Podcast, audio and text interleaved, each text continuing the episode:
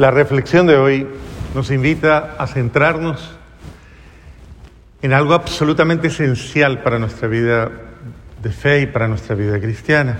Y yo digo que es absolutamente esencial porque es la forma en la cual cada uno de nosotros experimenta esa comunión o esa comunicación sobrenatural con Dios, con las gracias de Dios, con los bienes de Dios. Y obviamente esa experiencia vivida en esa intimidad se proyecta en nuestra vida. Entonces, eso quiere decir que si no hay esa, esa comunión, ese encuentro con Dios pleno, esa experiencia directa con Dios, lo demás no se va a dar y no debemos forzarlo. O sea, eh, si no hay vida espiritual en nosotros, si no hay experiencia espiritual en nosotros, si no hay un ejercicio de nuestra vida sobrenatural, eh, casi podríamos decir que, a ver, para que ustedes lo entiendan de una manera más clara, estamos viviendo a medias o viviendo a, a tal vez ni siquiera a medias, podríamos estar viviendo de una manera inferior a lo que debemos vivir y casi de una manera mediocre. Nuestra vida espiritual y nuestra vida sobrenatural. el ser humano está llamado precisamente a esa trascendencia y a esa sobrenaturalidad. Nosotros somos seres llamados a la vida sobrenatural. Cada uno de nosotros es un ser bendito, es un ser sagrado. ¿Sí lo cree? Mire para el lado, ¿el de al lado le parece sagrado o no? Yo no le estoy preguntando si le parece vaca sagrada, como dicen los... Si le parece sagrado, ¿sí le parece? ¿Saben cómo son las vacas sagradas, no? En la India. Entonces uno debe aprender a reconocer la sobrenaturalidad del otro. El otro es un ser bendecido. ¿Usted cree en eso? ¿Usted es una persona bendecida? ¿Usted cree en eso? ¿Sí cree en eso? No me hagan así como los los burritos de taxi, esos que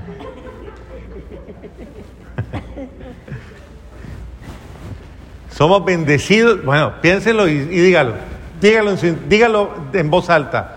Yo soy bendecido. Dígalo.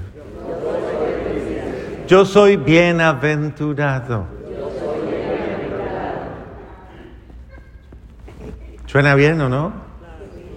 Y es verdad. Somos seres benditos. Yo soy bendito. Dígalo, dígalo. Yo soy bendito. Pero no el ay bendito que los cubanos a veces dicen, ay bendito que es por decir algo como que no sale muy, muy bien. O algo... No, es el bendito. Yo soy bendito.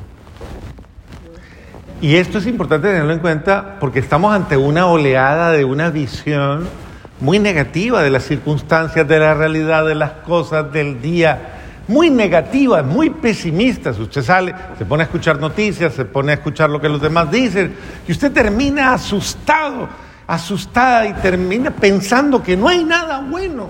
¿Cuánta maldad existe?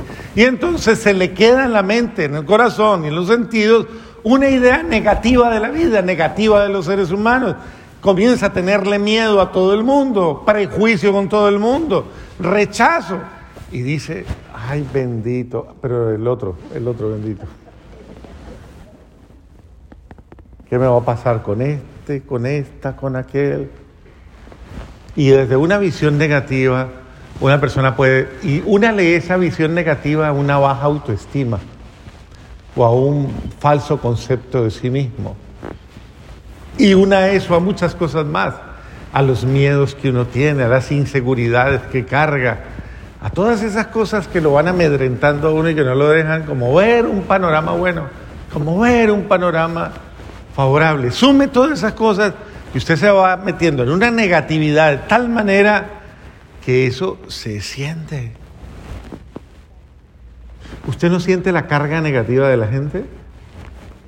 Uno, uno lo siente.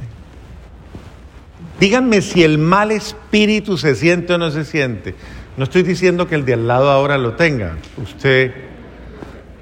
Pero díganme si no se siente esa carga negativa. Se percibe. Bueno, no lo revuelvan eso con la soberbia, la, el orgullo, el, qué sé yo, la arrogancia y todo ese tipo de malas actitudes que puede tener un ser humano, no. Estoy hablando solamente como de esa experiencia negativa que a veces cargamos, pesimista y derrotista. Bueno, pues eso no es lo nuestro, eso no es lo nuestro, no estamos llamados absolutamente a eso. Estamos llamados al contrario, a llenarnos absolutamente en todo nuestro ser, en la mente, en el alma, en el espíritu, en el corazón, a llenarnos, no como dicen los nueveristas, llénese de, de energía positiva. Y uno los encuentra a la gente a veces en las mañanas eh, abrazando árboles. ¿Qué está haciendo ahí? Llenándome de energía positiva. Bendito sea Dios. Eh, no es en esas expresiones nueveristas, es verdaderamente usted se puede llenar de vida sobrenatural en la medida en que usted acepta, admite y disfruta la fuerza y la acción del Espíritu Santo sobre usted, en usted, que obra en su vida, que le renueva, que sopla, fluye y le llena de alegría, de ánimo, de entusiasmo, de gozo. Y uno voltea y mira al del lado y uno dice, ah, está feliz, está bien. ¿Cierto? No, uno lo siente. Ah, qué rico, qué buen espíritu tiene usted. Porque usted respira esa vida sobrenatural. Pues bien, el tema de hoy va en esa línea. Nosotros necesitamos la vida sobrenatural y la única forma de tener vida sobrenatural es tener vida espiritual y es tener oración. ¿Qué es la oración? A ver, díganme. Ustedes son expertos en todo eso, ¿no? Comunicación con Dios, muy bien. ¿Qué más? Hablar con Dios, ¿qué más? Escuchar a Dios, muy bien, muy acertado. ¿Qué más? Sentir a Dios, vamos bien, vamos bien. ¿Qué más? Eso, eso es una, ese es un fruto de la oración, ser feliz. ¿Qué más? ¿Qué más es orar?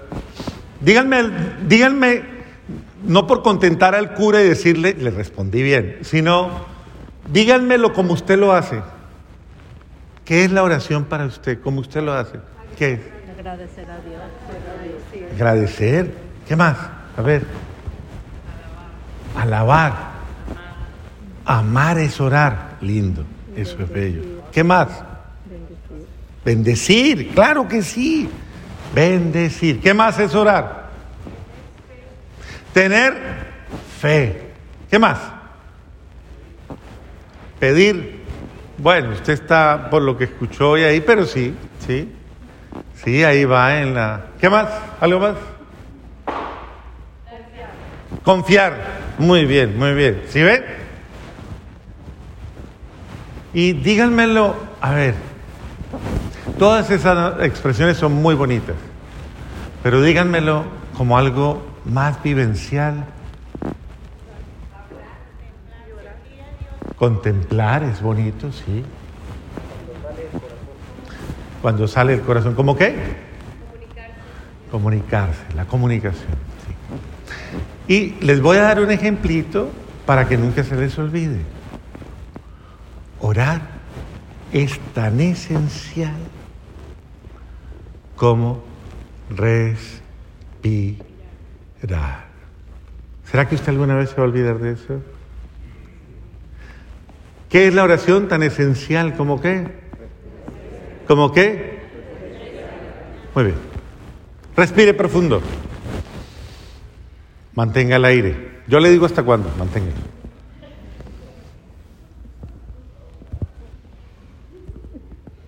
Bueno, suéltalo porque si no se ahoga.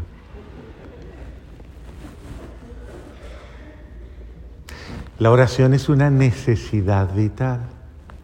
Alguna vez un según el padre, un, padre que se llama Tony de Melo, cuenta una historia muy bonita eh, que él utilizaba para enseñarle a los, a los hindúes a cómo orar. Y él cuenta una historia que siempre me ha parecido muy, muy acertada.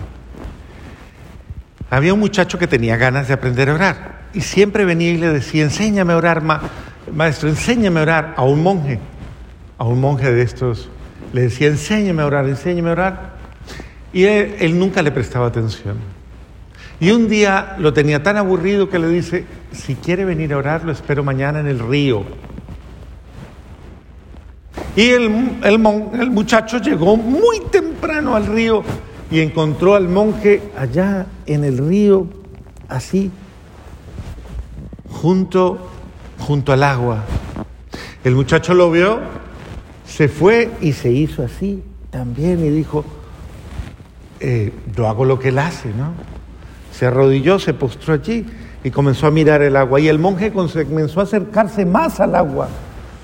Y él también dijo, pues yo me acerco más porque y en un momento determinado, cuando ya estaban cerquita del agua, el monje lo coge de aquí de la nuca y lo mete al agua. Y lo deja ahí un rato. Y el muchacho dice, bueno, debe ser una técnica especial. Al rato dice, este me está poniendo a prueba y yo voy a aguantar. Y después de un rato dice, este me quiere matar saca la cabeza y le dice, ¿qué pasó? ¿Por qué me hace eso? Y el monje le dice, cuando tengas tantos deseos de orar como de respirar, habrás aprendido a orar. Cuando tengas tanta necesidad de orar, como de respirar, habrás aprendido a orar. ¿Está bien? Sí, bien. Entonces la oración es tan necesaria como lo es la respiración. Más aún, yo se lo voy a decir con mucho cariño. Aprendan a orar respirando. Un acto consciente. La gente dice, ay, yo no sé rezar, yo nunca rezo, yo nunca... Pero si es tan fácil, Dios mío, es como vivir. Simplemente respire. Hágalo un acto consciente. Según la, la, la, filosofía, hay una clasificación de los actos humanos que hay, que se llama actos del hombre y actos humanos. Los actos del hombre son actos inconscientes. Por ejemplo, Respirar es un acto inconsciente.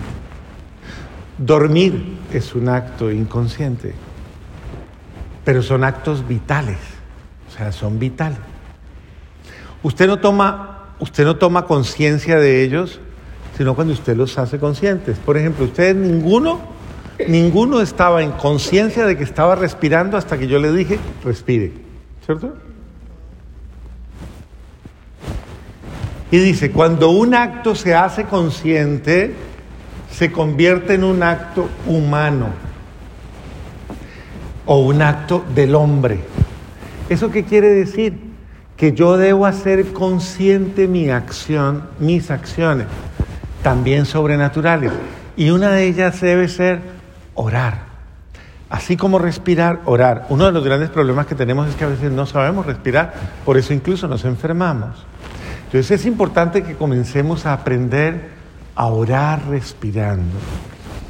¿Y usted qué dice? No diga nada. Si quiere simplemente dígale a Dios, te amo. Sencillo. Te necesito. Dígaselo eso, no es más. Eso es orar. Pero dígalo todo el día. Dígale, lléname de tu presencia. Sáname. Dame paz, dame tu paz. Enséñame a amar y respira. sobre todo cuando esté frente a personas difíciles o frente a situaciones difíciles. Comience a orar así. Bendíceme, bendíceme Dios, bendíceme, lléname de ti constantemente, permanentemente, hágalo constantemente. Pues eso es lo que hace Abraham en la primera lectura. ¿Qué es lo que hace con Dios? Se vuelve insistente, persistente, resistente. Se vuelve atrevido en la insistencia. Y es una forma de decirnos que a Dios hay que clamarle con, con insistencia. Es decir, muestre deseos, deseos, que usted lo quiere verdaderamente. Cuando uno busca, cuando algo verdaderamente significa para uno, uno lo busca con insistencia. Por eso dice el Evangelio de hoy, vaya donde su amigo, le dice el ejemplo, ¿no? Si un amigo va donde otro amigo y le toca medianoche y le dice, oye, oye, oye, necesito que me hagas un favor, les aseguro que si no le abre por la amistad, le, abraría, le abrirá para que le deje dormir. Pues lo mismo Dios, eso es lo que está diciendo. Insista, persista, Hágalo constantemente.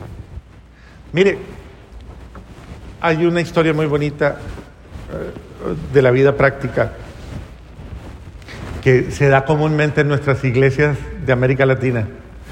Había un señor que tenía una gran necesidad y estaba pidiéndole a Dios a solas y estaba frente, frente a una imagen de la Santísima Virgen María y él estaba orándole a la Virgen. Y en eso le llegó una abuelita que tenía una gran necesidad y ella necesitaba 10 dólares. Y se para ahí, comienza, Señor, dame 10 dólares. Sabe que si no tengo esos 10 dólares, no puedo hoy dar de comer a los muchachitos, pero dame los 10 dólares, Señor, dame los 10 dólares, te lo pido y te lo suplico. Y llevaba ahí un buen rato y el Señor desesperado le dice, mire, tome sus 10 dólares y no me distraiga la Virgen que yo estoy hablando con ella.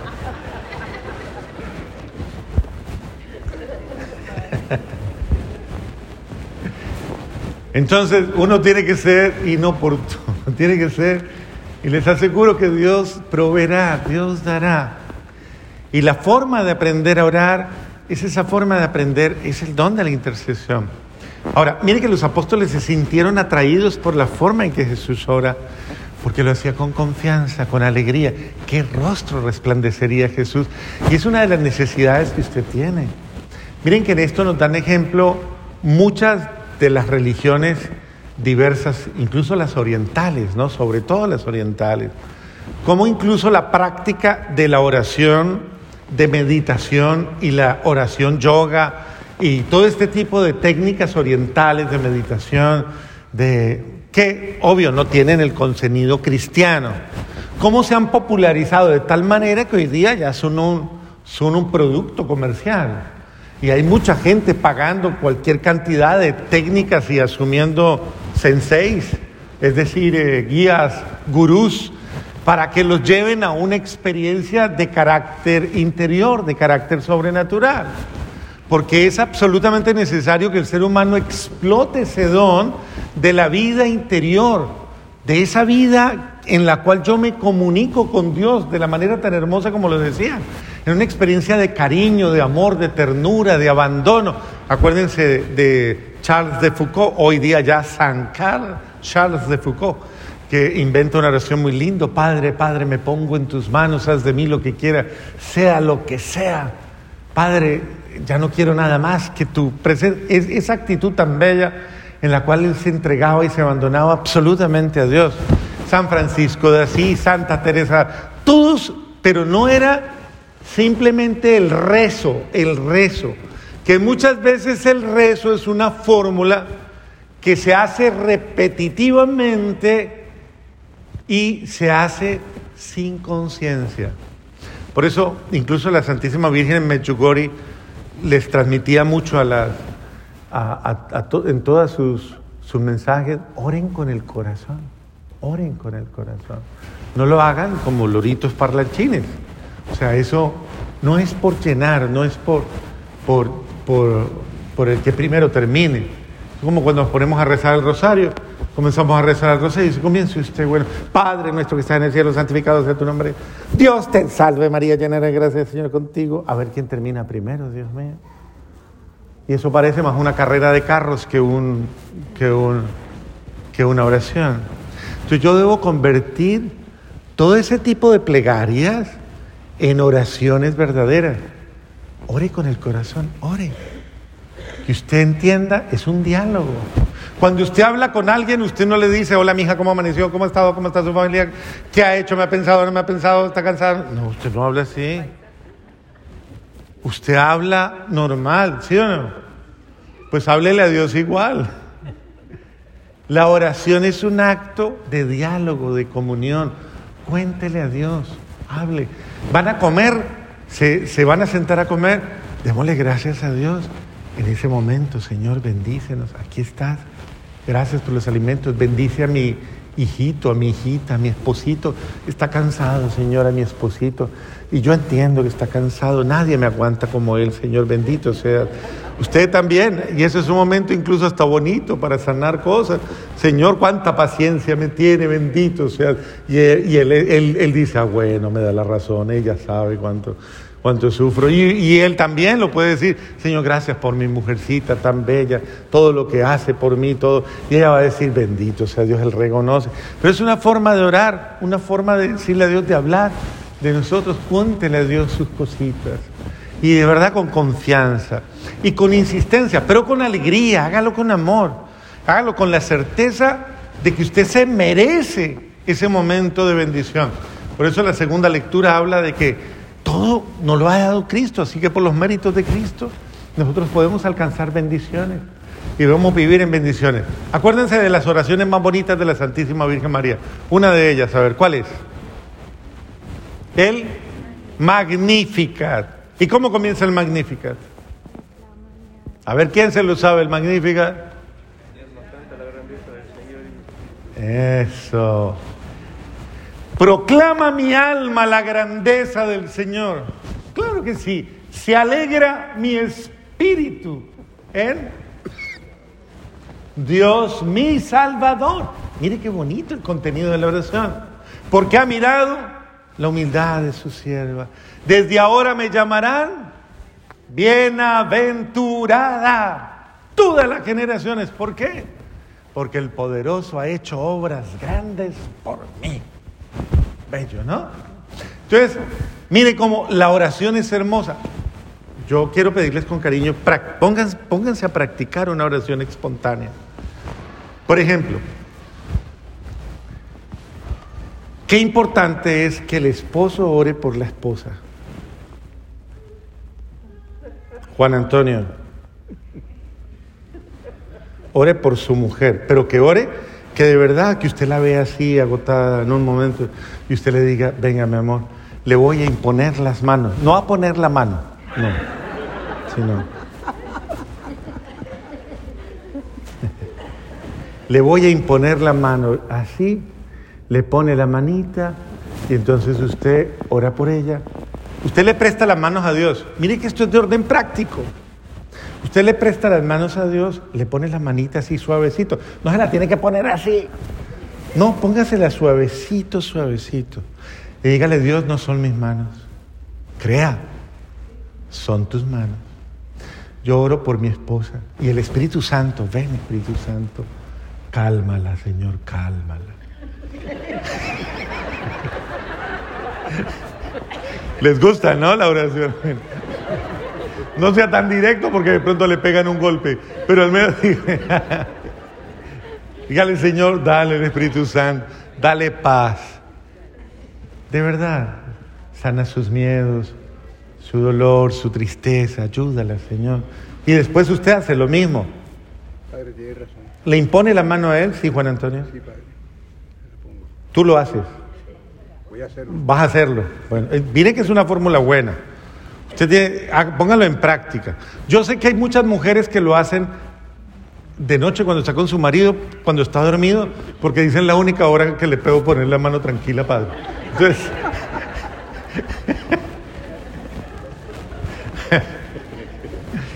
Pero de verdad, le impone la mano, ora por, por sus hijos. Hay gente que anda incluso, no, que les dio mal de ojo, que le hicieron no sé qué, que una cantidad de cosas que no tienen sentido porque buscan rezanderos y rezanderas y todo. ¿Por qué no ora usted? Estoy enfermo, yo voy a orar por ti todas las noches. Y yo creo que el Señor está en mí, que yo soy tu esposo, yo soy tu esposa y el Espíritu Santo se manifiesta en mí para tu sanación. Y le pone las manos y dice, Señor, sana a mi esposo, sánalo, sánalo, Señor. De todo, usted puede pedir por todo. Ya, sánale, Señor, todo, todo, todo, todo, todo, dámelo. No, de, de verdad. Pídale al buen Dios esas gracias especiales por sus hijos. Pero es que ya hasta pedir la bendición nos da pena. Ya nadie pide la bendición. A ver, levante la mano el marido que le pide la bendición a su mujer. Levante la mano. Marido que le pide la bendición a su mujer. Ni uno, ni uno. ¿Usted le pide la bendición a su mujer? Muy bien, muy bien, lo felicitamos. Ese hombre es... Eso sí, muy bien. Levante la mano la mujer que le pide la bendición al marido. ¿Sí? Muy bien, felicitados. ¿Una nomás? ¿Solo una salvó la patria? Ah, ya hay otra. Y acá hay otra. ¿Ah? No, no, pero usted se la pide. Usted nunca se la pide. No, yo le estoy diciendo que usted se la pide. Mi hijo, deme la bendición. Así. Así. Levante la mano las que hacen eso. Mi hijo, esposo mío, mi amor, como usted quiera, mi, mi gordo, mi flaquito, mi divino tormento, deme la bendición. Así. Porque eso es amor. Sí saben ustedes, no me quiero alargar mucho, pero quiero que entiendan. Ustedes sí saben lo que significa eso. Cuando una persona le pide la bendición a otra, a un hijo, Dice, deme la bendición. Es, démela, es decir, es, la bendición es la gracia y la protección de Dios, de que me cuide con sus ángeles, con su amor, de que no me deje que me pase nada en la calle, que me custodie, me salvaguarde, que absoluta, y que si por alguna razón me llega a pasar algo, que suscite el Señor la ayuda necesaria para que yo pueda resolver. Esto es necesarísimo. No dejen ir a una persona a la calle desprotegida sin la gracia sobrenatural de la bendición. Usted debería bendecir más. Permanentemente bendíganse mutuamente los unos a los otros. Y verá que esta es una gracia. Yo conozco muchos testimonios impresionantes de, este, de esto, milagros impresionantes, porque esa persona o esa familia le pidió la bendición el uno al otro antes de salir de casa. Vuélvemelo a traer, Señor. Vuélvemelo a traer. Tráeme a mi hijo, tráeme a mi esposita. Tráeme. Es, es una forma bella de, de amarnos los unos a los otros. Entonces, se lo digo con cariño, por eso dice el Señor, pidan, toquen, busquen porque a todo el que pide se le da, al que busca encuentra y al que toca se le abre. Pero hágalo, hágalo con fe, hágalo con confianza. Aprovechese, hay dones, gracias, bendiciones para usted. Pero no lo haga solamente por, por un ratito. hágalo constantemente. Acostúmbrese a recibir y a disfrutar los dones de Dios. Que Dios es bueno, generoso y Él quiere darle muchas gracias. Pero muchas veces no lo hace porque usted no los pide, porque usted, ay no, qué pena, Dios mío, no, es que yo no me merezco nada. Deje esa mentalidad. Usted sí se merece. Usted se merece el amor inmenso de un Padre amoroso que le quiere mucho. ¿Cómo termina el Evangelio de hoy? ¿Qué padre hay que cuando su hijo le pide pan le da una piedra? piedra. Si ustedes que son malos, saben dar cosas buenas. ¿Cuánto más? ¿O usted más bueno que Dios? ¿Usted más buena que Dios? Pues vea, si usted todavía cree que cualquier persona humana, si usted, usted piensa y dice, si yo le pido el favor a esta persona, yo sé que me lo hace. Si usted sabe que los seres humanos, cuando se les toca el corazón, son buenos, dice, yo sé que me hace el favor, yo sé que me ayuda. Dice, si ustedes que son malos saben dar cosas buenas a los suyos, ¿cuánto más Dios les dará todas las bendiciones que ustedes necesitan? Ese Dios es bueno y piénselo, mi Dios es bueno. Tú eres bueno, me amas, me cuidas, quieres lo mejor para mí.